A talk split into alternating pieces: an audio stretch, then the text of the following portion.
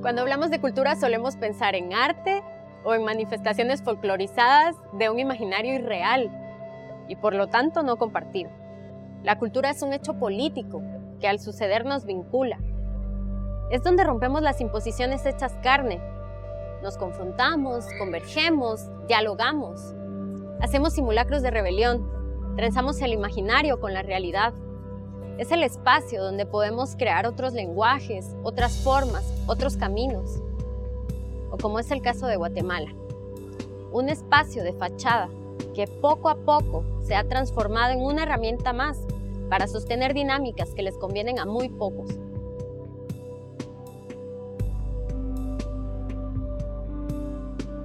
Hola Alberto, gracias por aceptar esta invitación a nuestros podcasts El Rebalse. Bienvenido. Muchas gracias, gracias por la invitación. Bueno, pues para empezar esta edición de este tercer podcast, me gustaría que te puedas presentar, que nos hables de tu trabajo y qué te trae hoy a, este, a esta edición del Rebalse. No, pues, eh, ¿qué te puedo decir? Es primera vez que estoy en el Congreso. Nuestra bancada es de siete diputados, eh, cinco diputados y dos diputadas. Es primera vez que estamos en, ahí sí que en el, en el Parlamento y es todo un reto hacer una diferencia porque el Parlamento ha sido históricamente en este país muy criticado eh, se han dado diferentes situaciones ahí y pues es, eh, esperamos que los cuatro años que estemos en el Congreso hagamos una diferencia. Ese es como uno de los objetivos de nuestra bancada Semilla, ¿verdad? Y te puedo decir de mí, yo soy egresado de la, de la Universidad de San Carlos, licenciado en Filosofía de la Facultad de Humanidades. Y estoy en el Congreso, integro cuatro comisiones. Una que es Comisión de Cultura, de, esa comisión soy vicepresidente eh, y soy integrante de la Comisión de Educación. Aparte, integro la Comisión de Apoyo Técnico, que es donde se miran las reformas al interno del Congreso, y la Comisión de Probidad y Transparencia, que ahí hay diferentes temas que tratar, Eso te podría decir a grandes rasgos en los, ah, ámbitos que, estoy ahí, en comisión que estoy en el Congreso, pero aparte es hay infinidad de reuniones y temas que hay que abordar porque al final de cuentas uno es representante de, cientos de personas y hay un montón de temas que, que abordar, ¿verdad? Sí, y yo estaba viendo un poco, siguiendo tu trabajo y vi que en estos temas urgentes a abordar, uno de los temas que están priorizando bastante es el arte y la cultura y me, nace preguntarte, eh, pues aparte de que, de que es parte de tu trabajo, ¿de dónde viene este interés en priorizar este tema que, que parece que, que, a muy pocos o casi a nadie le, le pone la importancia que, que, necesitamos ponerle como sociedad? ¿De dónde surge el, el priorizar la cultura y el arte? Mira, eh, es parte, ¿no? De la, digamos, de donde me desarrollé en la parte universitaria. O sea, yo estudié en AUSAC y en la Facultad de Humanidades. Ahí hay diferentes disciplinas como letras, eh, la filosofía, que fue la que estudié, bibliotecología, que tiene que ver con todo el mundo de los libros, eh, arte. Entonces siempre estuve muy cercano a diferentes eh, gremios, a diferentes personas que, tanto desde la parte académica, que han, han escrito libros para, para este país, como pues diferentes personas que en las universidades todo mundo empieza con esa ilusión de querer ser artista, ser poeta, ser escritor, etcétera, ¿verdad? Entonces siempre he estado vinculado durante mi eh, recorrido en, la universidad. Aparte que cuando la universidad pues es muy rica en la parte de participación de los estudiantes y eso implica actividades, actividades, actividades, actividades culturales, actividades académicas y la cultura cuando uno va comprendiendo de qué va, de no solo es escribir, no solo es eh, decir que soy poeta, decir que eh, toco tal instrumento, sino que cuando comprendes que la cultura es como la columna vertebral de un país, que ahí está tu identidad y que aparte de eso la cultura también produce, digamos que da, eh, enriquece al país en términos económicos, sabes que hay que tratarla. Y ahorita que estoy en el Congreso, eh, es uno de los temas que, pues, que he venido tratando desde, desde que inicié, o sea, desde el año pasado que me reuní con diferentes eh, sectores, diferentes actores eh, políticos y del gremio que estaban tratando el tema. Entonces, para mí es algo que no hay que dejar de tratar. Entonces los siguientes tres años, bueno, este año ya casi terminó, los siguientes tres años yo voy a estar tratando el tema de la cultura porque es algo que no hay que dejar a un lado, ¿verdad? Es para mí es sumamente importante y estoy seguro que muchos compartirán ese criterio de que la cultura es, eh, como decía, la columna vertebral de un país. Eh, podríamos decir que hasta que en Guatemala no se priorice la cultura, no vamos a poder ver cambios estructurales en la sociedad. ¿Lo, puedes, lo planteas desde ahí? Es posible, aunque eso es, hay, es multicausal muchas, muchas cosas, ¿verdad? Digamos, yo creo que la, cuando hablas de cultura, tienes que entenderla como como una expresión de diferentes aspectos de la sociedad. O sea, eh, formas de pensar que vienen dadas por pues, nuestra misma naturaleza como, como seres humanos. No todos somos iguales, no todos. El país es rico, digamos, en esa diversidad de pensamiento y de, y de formas de ver el mundo, de visiones de mundo.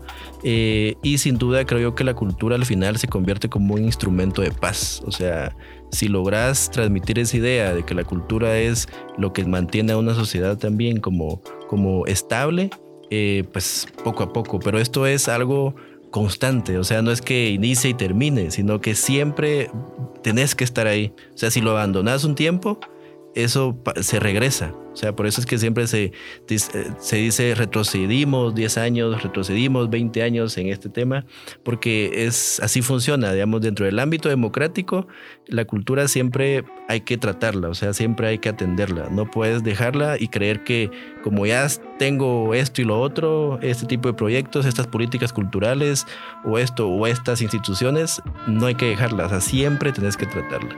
Y de ahí pues es que vas a tener por lo menos algo funcional. Claro. Y cuando hablas de identificación, pues a mí me viene eh, que cuando yo me identifico como parte de un grupo, de una comunidad, de una sociedad, eh, eso me hace interesarme en el bienestar del contexto en el que soy, en el que estoy. Y creo que ese es un problema que pasa mucho en Guate, que, que no me siento parte o que siento que mi esfuerzo eh, no, va, no va a tener un respaldo, entonces dejo de, involucrarme. Y, también lo que me lo veo como una invitación, ¿verdad? El entender la cultura no como, como esta cosa ajena o lejana a todos, sino que está presente en cada acción cotidiana de nuestras vidas, en el cómo comemos, cómo nos comunicamos, cómo generamos espacios de convivencia en, en nuestras comunidades, que está ahí, que está presente, que está todo todo el tiempo y que necesita trabajarse todo el tiempo y constantemente. Sí, tal vez ahí es, la cultura es viva y no es de una élite, sino que la cultura es, es, de la, del país, de la gente. Eso hay que entenderlo. Y bueno, acá me surge preguntarte sobre, sobre la iniciativa de ley 5788, que es el Fondo de Proyecto Cultural. Eh, si nos puedes contar de qué trata y, por qué surge. Eh, sí, es eh, Fondo de Apoyo Cultural. Eh, Fondo de Apoyo Cultural ah, tiene toda una historia, ¿no? Porque la cuando ingresamos, cuando empezamos en, enero, yo empecé, integré la Comisión de Cultura de la bancada, pues yo me ocupo de la parte de los temas culturales y nadie esperaba el tema de la pandemia. Entonces, cuando vino la pandemia, eh, pues ya para nadie es un secreto que la cultura ha sido como relegada y abandonada en este país. O sea, es, evidente. Y entonces cuando pasó esto, nosotros teníamos eh, algunas iniciativas de ley, algunos seguimientos que había que hacer, cómo fortalecer la institucionalidad en el ámbito cultural, por lo menos en este tema que estamos tratando. Eh, vino la pandemia y bueno, resulta que la institución rectora, que en este caso era el Ministerio de Cultura, no vimos ninguna respuesta. Eh, pero al momento de aprovechar, eh, mejor dicho, al momento de estar en la crisis, habría que ver cómo aprovecharla. De ahí es que ese, esta iniciativa surge como con dos grandes ideas. Una, intentar, intentar mitigar un poco la crisis que estaban pasando los artistas y, segundo, que sea como un primer paso para el fortalecimiento de la institucionalidad en el ámbito cultural. ¿Qué quiere decir eso? Eh, porque plantea, en principio, el Ministerio de Cultura tiene un sistema que se llama eh, Sistema de Información Cultural. Entonces ahí lo que, lo que te permite es tener datos, o sea, o te tendría que permitir es tener datos, eh, para que puedas tú saber cuántos artistas de cada gremio hay en el país. Porque si nosotros nos preguntamos en este momento cuántos, cuántos pintores, cuántos escultores, cuántos eh, escritores, etcétera, hay, no hay una certeza. O sea, no, no, no sabemos dónde, dónde están, quiénes son. Y por lo mismo, porque nunca se le ha dado la importancia, ¿verdad? Entonces la iniciativa decíamos, bueno, apuntémoslo desde ahí porque si fortalecemos el sistema de información cultural, ya es un paso porque ya es algo que está dentro de la institucionalidad. Pero lo que nos topamos era que dentro de la institución, que era el Ministerio de Cultura, ese, ese espacio de, donde tenía que estar el sistema de información cultural estaba abandonado.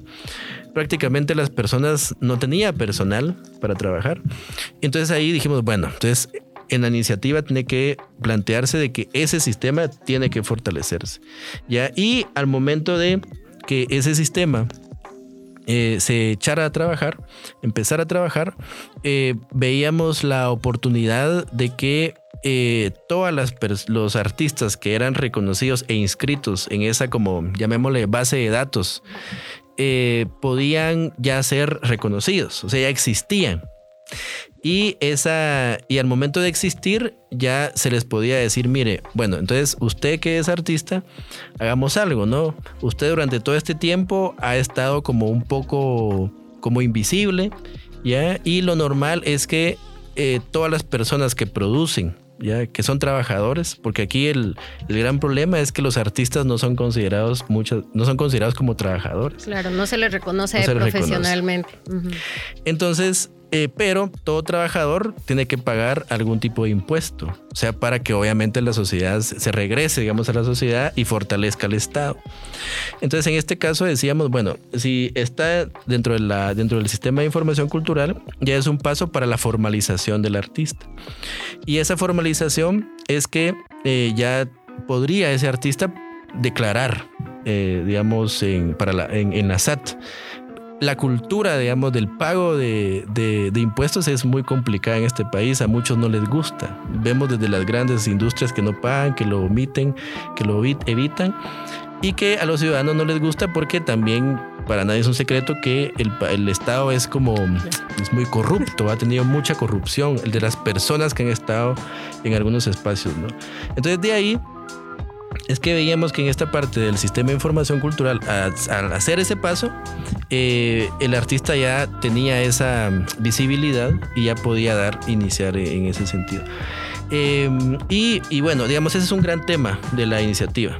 ¿ya? Entonces ahí veíamos eh, que esas y los artistas que se inscribieran en ese sistema de información cultural, la idea es que pudiera, pudieran participar o puedan participar en las convocatorias que el Ministerio de Cultura podría, tendría que hacer.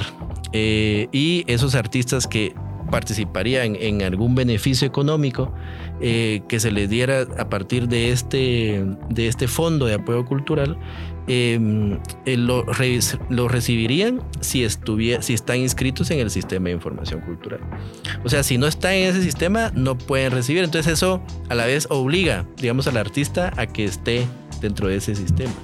Eh, y, bueno, entonces ese es como el, objetivo de la ley, ya apoyar al artista y entender que la ley no es un sentido asistencialista, ya sino que es como un capital que le sirve al artista precisamente para poder eh, seguir que él siga trabajando, Y la ley lo que pretendo, por lo menos en este caso, buscando las fuentes de financiamiento, veíamos que en el Congreso hay alrededor de 200 millones que son de, digamos que son del fondo común del, del Congreso.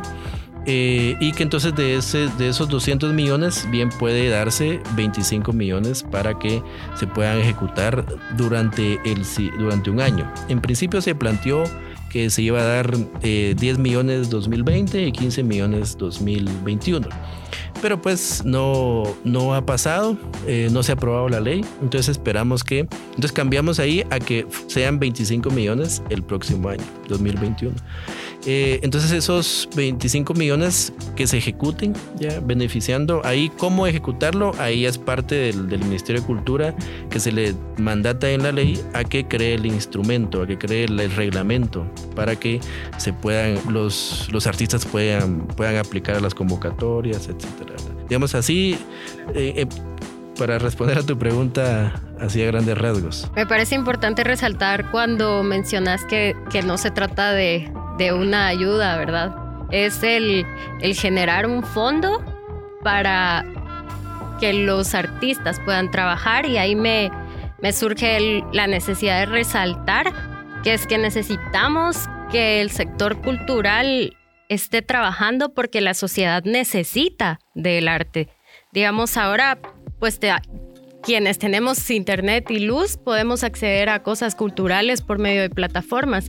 Pero ¿qué está pasando a nivel nacional? ¿Cuál es el, recurso? ¿Cuál es la forma de, llevar arte y cultura en este momento de emergencia? A estas comunidades. Es, no, es, no es darle una ayuda al artista porque pobrecito no tiene trabajo, no. Yo lo veo que, o lo entiendo, o lo percibo, que está siendo planteado de que también hay una necesidad nacional de que el artista llegue con su trabajo a, diferentes lugares de Guatemala y entonces se vuelve, se vuelve funcional, ¿verdad? así como le pagas a un doctor porque vaya a atender un puesto de salud, pues entonces se le da un fondo al artista para que pueda generar una pieza, una obra, un trabajo con el que vaya a, también generar algo al lugar al que va a ir a trabajar, ¿verdad? Entonces se vuelve desde ahí también entender al artista como un profesional y su labor dentro de la sociedad. Y digamos, de acá surge, me surge también el, el digamos, este, este fondo surge pues porque hay una pandemia y, la, y el primer sector en paralizar sus labores es el sector artístico. Entonces esta es una forma de activar económicamente al sector, ¿verdad? Eh, que en qué proceso va esta propuesta, qué, qué paso a seguir toca, qué, ajá, por dónde va. Sí, tal vez ahí para complementar la parte es que lo que mencionaste, importante, la reactivación económica, del, digamos, artística y cultural. Eh, es, eso era, digamos, cuando se, pensó, digamos, desde, desde la parte de la iniciativa. Porque, como decía al principio, la cultura es un, ahí sí, utilizando la frase es un motor de desarrollo. O sea, la cultura es algo que produce. Eh, entonces, ¿de qué manera vas a reactivar ese, ese ámbito del mercado? Porque veíamos el tema de la pandemia, no existe vacuna y muchos, muchos de, los, de los lugares donde se, por ejemplo, los teatros, los conciertos, el cine, entre muchas otras actividades, no, no se puede abrir porque hay que mantener un distanciamiento. Entonces, si tenés un espacio de 500 personas, te van a llegar 50 o te van a dar 100. Si lograra hacerse una reapertura, que por el momento todavía no, no hay en estos ámbitos que te menciono. Entonces, la parte de la reactivación es bien importante. Eh, de ahí es que, y hay otros detalles, ¿verdad? también de la iniciativa, pero para eh, para avanzar, digamos, ahorita está en la Comisión de Cultura la iniciativa. Ya se leyó en el Pleno porque ahí pues se presenta la iniciativa a, la dirección legislativa, de ahí eh, hay que darle seguimiento. O sea, no es que la iniciativa se presente y camine sola, sino que eh, ingresa al Congreso y el diputado o los diputados que la presentan, en este caso tienen que pedir que se lea en el Pleno.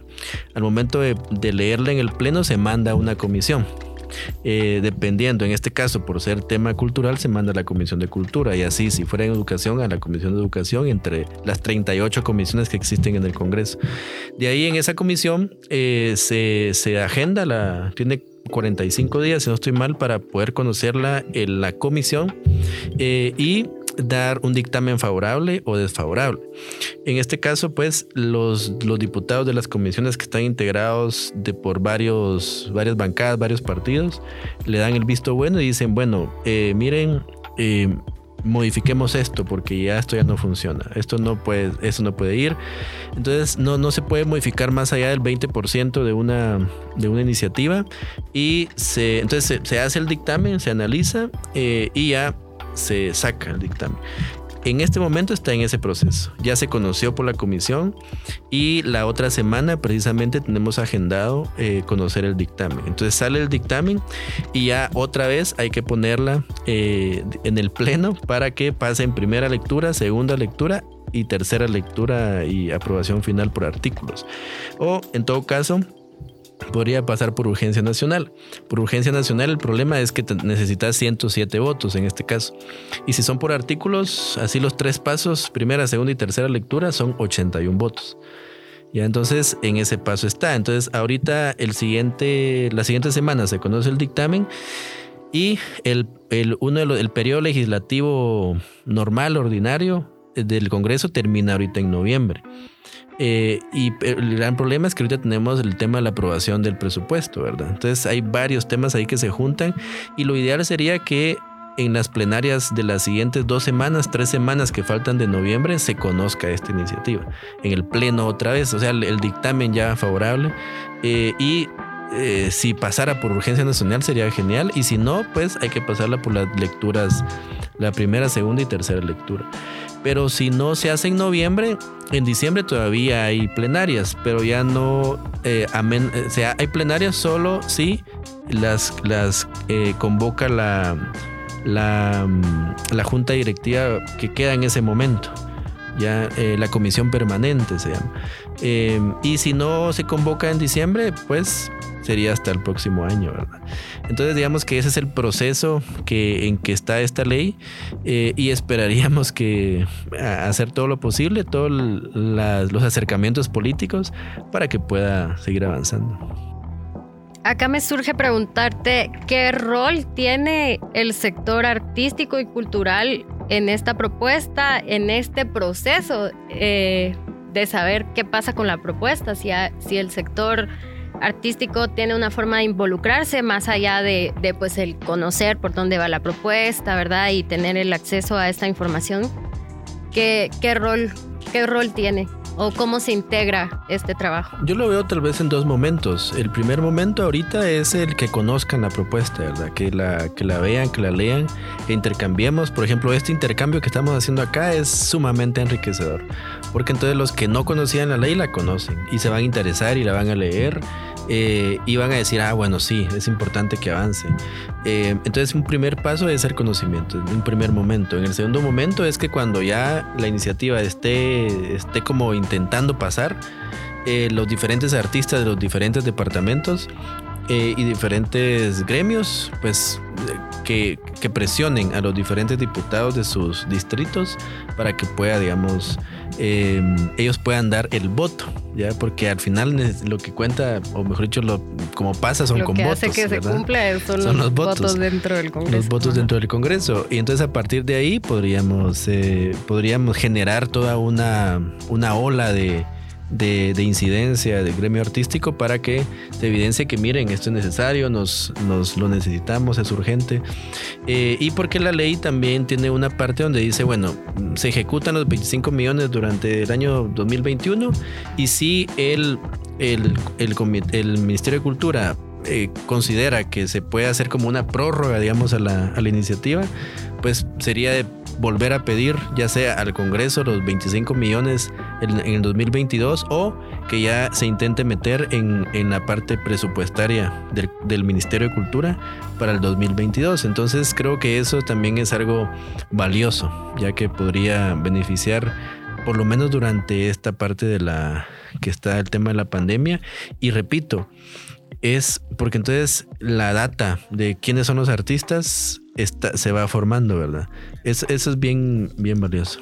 Sí, tener, tener el sistema de información cultural me parece muy importante incluso para, para coproducir nacionalmente o internacionalmente, porque es mucho más fácil tener este sistema en el que puedes identificar qué artistas hay, eh, qué especialidades, qué espacios, qué locaciones. Es mucho más fácil producir, ¿verdad? Y eso, lo que decíamos, eso se vuelve en beneficio del país desde muchos, muchos aspectos, ¿verdad? Hacer una producción que traiga personas de fuera, quiere decir que vamos a usar alimentación, que vamos a usar transportes, que vamos a usar hospedaje y eso quiere decir que le genera empleo a mucha más gente. O si un artista va a crear un cuadro, pues necesitará madera, necesita un lienzo, necesita materiales. Involucra a muchas más personas que si bien no son artistas, son personas que son parte de este proceso de producción de, de arte y que genera economía y tener el sistema de información cultural nos facilita un montón el poder identificar, conocernos, mapearnos y poder generar proyectos a distancia o no sé, las posibilidades creo que son infinitas. Y tal vez ahí eh, lo que me di cuenta en, este, en estos meses que han pasado eh, del gremio artístico es que primero el gremio es como muy disperso, pero la situación lo que ha logrado es que se unifiquen. Entonces tenías a grupos del occidente intentando tener una comunicación en grupo con tres, cuatro departamentos. Entonces creo yo que también esta crisis lo que ha hecho es que muchos gremios se han unido, se han, se han reconocido entre sí mismos, ya que, que, normalmente siempre hay una parte de ego, hay una parte de distanciamiento, hay una parte de yo puedo hacerlo solo y hay como que cada quien jala por su lado. Entonces esta, esta situación creo que ha venido a, fortalecer esa, esa, empatía, esa alianza que debe existir entre los gremios y, ver que, que, si se trabaja en equipo, si se trabaja en grupo, se avanza más. Eso ha sido también mi percepción dentro del gremio artístico, ¿verdad? Sí, creo que tiene que ver con este sentido de sobrevivencia, ¿verdad? Que siempre estamos como luchando contra todo, con sacar tus proyectos y no, no, no queda tiempo para, para ver cómo cohesionar, cómo hacer cosas y entonces logras, logras cohesionar con tu grupo, con los más cercanos y qué, qué valioso esto que mencionas de que también es una oportunidad de, de generar redes mucho más sólidas entre sectores y sobre todo también entre las diversas ramas que generalmente pues está la gente de teatro, la gente de cine, etcétera y pues también ahí es identificarnos, conocernos, mapearnos entre todos y saber, mira, allá en, tal lugar está un artista que es súper buenísimo y, y, creo que es la persona ideal para mi proyecto. El generar esas alianzas y también lo que mencionabas, que es la oportunidad de generar diálogos, ¿va? De saber qué necesidades tenés vos como artista en tu rama, qué necesidades tengo yo, qué dificultades estamos pasando y cómo, cómo, cómo buscar estas soluciones, ¿va? Correcto. Y bueno, uno de los temas que siempre nos cuesta un montón o que, que se hace muy presente es el tema del IPSA, que pues que es como una institución, no sé si llamarle fantasma o no sé cuál sea la palabra, pero es una institución que todos la conocemos por nombre, pero nadie conoce o evidencia mucho de su trabajo. Y estaba leyendo que hay una propuesta para que los artistas puedan tener X. Entonces acá si me puedes explicar cómo, por dónde va esta propuesta, cómo funcionaría, si depende de esta propuesta de ley, si son dos propuestas diferentes. Sí, eh, mira, yo te diría que el IPSA es, el IPSA es una institución fracasada, ya porque el espíritu de la institución es, creo que ha sido un, es un, tiene un espíritu muy humano y muy necesario porque es Instituto de Previsión Social del Artista. Entonces lo que lo lógico, porque todo, si tú miras, hay muchos artistas que prácticamente al final de su vida no tiene quién por ellos. Entonces el instituto lo que la lógica es que ese instituto vele por esos por los últimos años de vida de los artistas, de quienes han dado tanto al país. Eh, y tendrían que tener una pensión, tener una jubilación para los artistas eh, y sin embargo eso no se hace. Entonces lo que tenemos ahí es un instituto eh, que existe una componenda para que prácticamente las mismas personas estén como coordinando esa institución y que no avance. Eh, y prácticamente, como tú decías, es invisible. O sea, hasta para el mismo Ministerio de Trabajo, hasta para la misma Contraloría, hasta para el mismo Ministerio de Cultura. O sea, es como una institución, es una, eh, un instituto descentralizado, autónomo, que está ahí y que pareciera ser como que no tiene resultados o como que sabe dónde está. Como que es solo un edificio que existe en la ciudad, pero nadie sabe muy bien para qué sirve y cuando llegas y querés un poco... Yo me recuerdo que hice una temporada y fui a pagar mi IPSA y todo llegué a la oficina y tampoco me sabían decir qué era lo que yo tenía que pagar. era una cosa muy confusa y creo que sigue así o, o un poco peor. Y qué bueno que tuviera un edificio de muchos edificios, ya que después hablamos y profundizamos en eso. Pero entonces el IPSA, como, como no funciona y como no hay voluntad para que funcione, entonces ahí lo que hay que hacer es, bueno, hay dos opciones, reformar el IPSA o que desaparezca.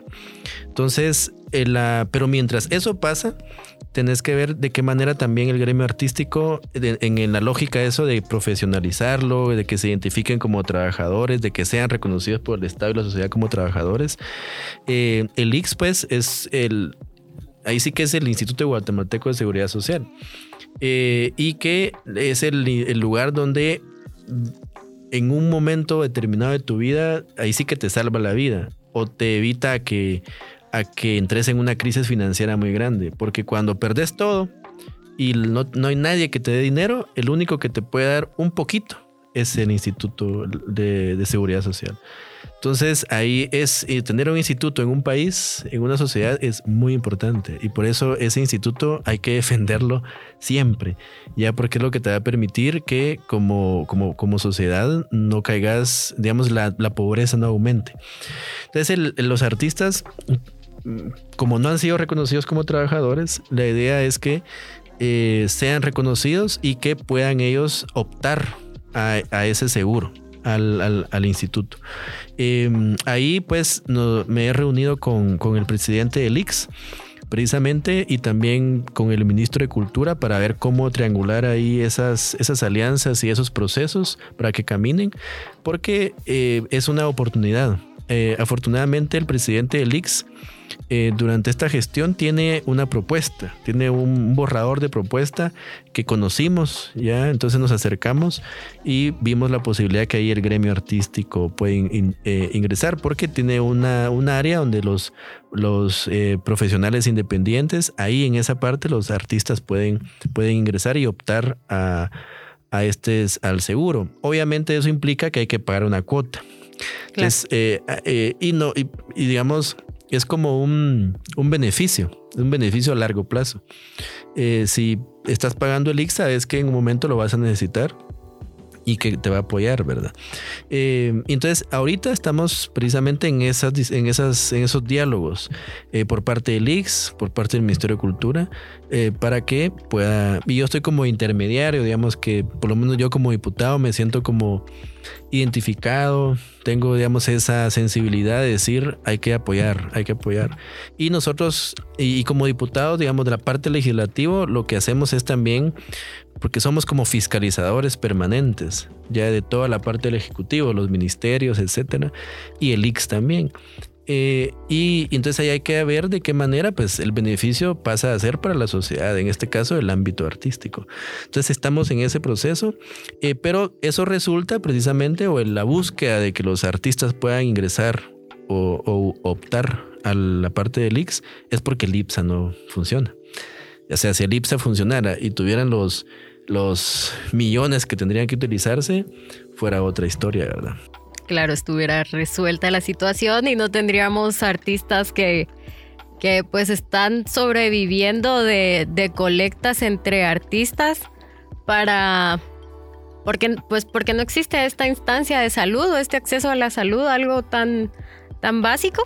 Y bueno, acá preguntarte, ¿esta propuesta igual entraría como una iniciativa de ley o como, ¿Cómo se llama? Ahí es más un tema de negociación y de acuerdos políticos. Ah, ok. O sea, en el sentido, bueno, y de dinero, ¿verdad? Porque pues. también es el Ejecutivo, le dé el, sí, el gobierno, el Ejecutivo, el Estado le dé mucho dinero al IX. Entonces ahí también hay que ver de qué manera ah, se hace cumplir que para que el, IX tenga ese dinero y pueda y, pueda digamos hacerse esa triangulación entre el, el, el, el apoyo del Ministerio de Cultura el, la parte del gobierno y que entonces a la vez pueda, pueda realmente darse esa oportunidad para que los artistas puedan optar. Entonces ahí sí que es un proceso no iniciativa de ley sino que es un proceso de de voluntad política, ¿verdad? Claro. Y porque se vuelve un como un ciclo, ¿no? Yo yo artista profesional del arte me inscribo, pago mi impuesto pago el IX y recibo este seguro, este servicio, como pues como funciona con cualquier empleado del país, ¿verdad? Y, que viene con esto, con el reconocer al artista como un profesional. Bueno, eh, no sé si acá... Ah, bueno, también otra cosa que me parece importante es que, que no sé si tengo bien el dato, igual eh, que el 70% de la población se dedica al trabajo informal. Y ahí entra el artista, ¿verdad? Porque él, él trabaja por su cuenta, no trabaja en una institución y esta puede ser pues una, una alternativa para tener acceso a, a la salud. Y pues bueno, otra lucha será tener un buen sistema de salud. Otra lucha. Creo que la, uno, de los, uno de los resultados de esta pandemia tiene que ser dejar más fortalecido el sistema de salud, ¿verdad? Ya creo que ese es el reto que, hay que, que tenemos. Bueno, y para ir cerrando, eh, no sé si tenés en tu conocimiento o algo que nos puedas compartir. Digamos, acá abordamos el tema del arte y la cultura desde, desde la instancia económica y profesional. Eh, ¿qué, ¿Qué alternativas se están tomando para exigir al ministerio el mejor funcionamiento de las escuelas, el facilitar el acceso al arte en las comunidades, como todas estas más necesidades, ¿hay algunas alternativas pensándose? Sí, en principio diría que la, hace un mes más o menos o dos que cambiaron las, la administración del, del Ministerio de Cultura y ha sido un paso sano Em, donde nos hemos, tenido varias reuniones con viceministros, ministros y directores del, Ministerio de Cultura eh, y tienen más apertura, más voluntad, más conocimiento de diferentes acciones. Y creo yo que el programa de apoyarte que está desarrollando el Ministerio de Cultura ha, ha estado funcionando ya que también apoya, está apoyando a varios artistas. Creo que hay más, eh, digamos, actividades culturales, conmemoraciones, eh, seguimientos y ahorita hemos estado en diálogos para ver el tema del presupuesto, qué se va, qué se va a apoyar. Ayer precisamente se aprobó un, dentro del estado de calamidad, se aprobó un rubro de 2 millones eh, para que se invierta en la reconstrucción y remozamiento de los sitios arqueológicos en la parte del patrimonio, porque que fueron afectados con la parte de la, de la tormenta ETA. Eh, entonces, digamos, hay, hay diferentes acciones, ¿verdad? Pero yo creo que la, apertura que ha tenido la nueva administración del ministerio es sana. Habría que ver eh, y seguir fiscalizando porque es como nuestra labor como, como diputados, la fiscalización permanente. Eso por un lado. Y segundo es que la, agenda, la agenda legislativa, la legislación cultural, hay que impulsarla, o sea, hay que hacer tanto en este país porque hay diferentes leyes que son obsoletas, que son de 50, 40 años o más, eh, o leyes que simplemente no existen. Entonces ahí eh, estamos trabajando la parte de ley de cine, la parte de ley de libro, ley de biblioteca, de espectáculos públicos, ley de culturas vivas. O sea, digamos, hay diferentes iniciativas que proyectos de iniciativas que hay que impulsar. Eh, sabemos que es un camino eh, largo por recorrer, pero si no lo hacemos, nadie lo hace. Entonces hay, hay que hacerlo. Entonces las alternativas diría yo que primero no quitar el dedo ¿no? de, de, lo que se está haciendo. Hay que seguirlo. Eh, la legislación cultural es meternos a la legislación cultural, ver qué se puede reformar, qué se puede mejorar y qué es lo nuevo que se puede proponer. Entonces por ahí hay que ir durante, o por lo menos voy a ir durante este periodo que queda en el Congreso y de la mano naturalmente con los actores aliados, todo el gremio artístico, eh, que quieran, que puedan, que deseen, que sientan esa empatía para ver qué proyectos impulsar conjuntamente, trabajar en equipo eh, y de la mano también de la parte de las instituciones, ¿no? del, Ejecutivo, con quien se pueda trabajar para que avance, ¿no? Y al final los beneficiados sea los artistas y todos los que hacen que la cultura exista. Pues entonces creo que creo que la creo que hay un, camino bastante lógico y claro a seguir. Uno es el, el empezar a poner las cosas en papel, a identificar dónde están las fallas y, generar estas propuestas. Y pues lo que decías de, de, de, que es urgente, necesario y primordial que el sector artístico empiece a generar este diálogo y a involucrarse, a conocer las políticas culturales, las propuestas de ley para también poder eh, presentar su voz en estas propuestas y, saber cuáles son nuestras necesidades como sector artístico para que pues puedan entrar a estas instancias, que este a la final es el, el camino que este sistema, que funciona en este sistema. Eh, no sé si hay algo más que querrás decir para cerrar o algo que te parezca así la mega propuesta para cerrar. No, yo creo que el, tema acá es trabajar en equipo. O sea, quisiera mandar esa, esa imagen, ¿verdad? Esa idea, ese mensaje. Trabajar en equipo y que nos unamos para que la legislación avance. Eh, yo como legislador, eh, como decía al principio, es primer, primera vez que estoy en el Congreso y la idea es que durante este periodo que somos de paso en, en, los puestos en los que estamos, dar lo mejor de sí y quitar esa imagen también del diputado que vive en otro planeta y que no tiene comunicación con la gente, eh, digamos, del de a pie. Eh, creo que es ese, eso hay que borrarlo. O sea, por lo menos yo soy de, soy totalmente diferente, la bancada es totalmente diferente y esa es la idea. O sea, que vean que los legisladores no, no son ese otro perfil un poco aislado a la gente, ¿verdad? Y que, y que trabajemos juntos. Ya ese es el, punto, que trabajemos juntos, trabajemos de la mano, veamos qué propuestas eh, podemos hacer avanzar ya durante el periodo que nos quede. Bueno, gracias Alberto por, por tu tiempo, por tu apoyo, por darnos claridad en este camino que quizá un poco nos es ajeno pero si lo ponemos, si te ponemos a hacer una pieza artística, tal vez te ponemos mayor dificultad. Pero pues porque nos facilitas la información, porque nos da claridad y nos deja un camino mucho más visible de hacia dónde ir y sobre todo abierta esta puerta del diálogo y del trabajo en conjunto. Así que desde ahí, gracias por, por aclararnos todo este, este tema de papeles y leyes que puede ser bastante complejo. Hombre, a ustedes muchas gracias. Muchas gracias, muy amable. gracias. Esto fue el Rebalse Podcast, creado por Cartis, Central de Activismo e Innovación como parte de la campaña El Colmo. Dirección y montaje, Gustavo García Solares. Voz y producción, Ana Lucía Ponciano. Cámaras y sonido, Josué Alvarado. Ilustración y animación, Sofía Cabrera. Agradecimientos a Rebeca González, a la Asociación de Estudiantes Universitarios AEU Oliverio Castañeda de León y a la Universidad Da Vinci de Guatemala.